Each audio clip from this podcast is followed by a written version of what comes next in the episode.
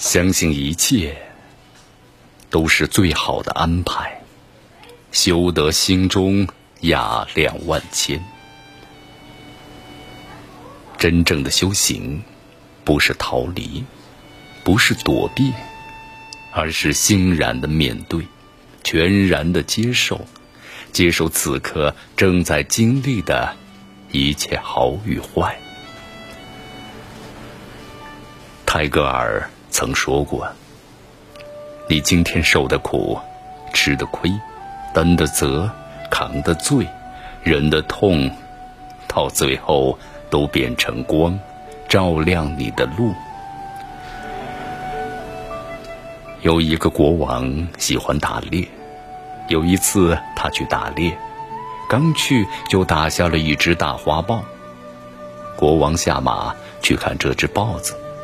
结果花豹凭尽最后的力气，咬掉了国王的一截小拇指。国王叫宰相来饮酒解愁，谁知宰相却微笑着说：“大王啊，想开一点儿，一切都是最好的安排。”国王大怒，派人将宰相押入监狱。一个月后，国王养好伤，独自出游。他来到一处偏远的山林，忽然从山上冲下一对土著人，把他五花大绑带回部落。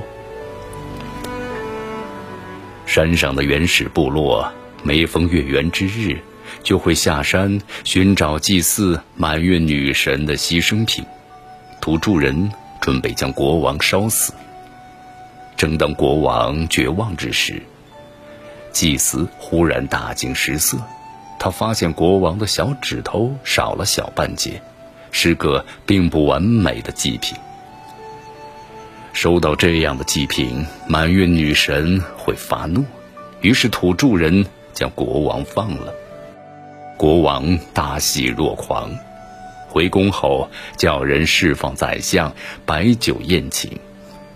国王向宰相敬酒说：“你说的真是一点儿也不错。”果然，一切都是最好的安排。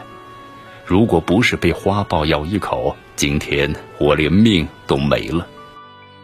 国王忽然想到什么，问宰相：“可是你无缘无故在监狱里蹲了一个多月，这又怎么说呢？”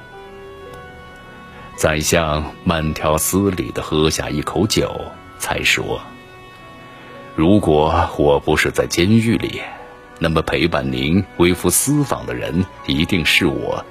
当土著人发现国王您不适合祭祀，那岂不是就轮到我了？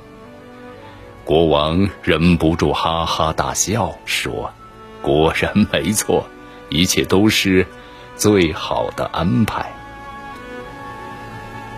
所有的丢失，都是为了真爱之物的到来，灵堂位置。”所有的匍匐，都是高高跃起前的热身；所有的支离破碎，都是为了来之不易的圆满。一切，都是最好的安排。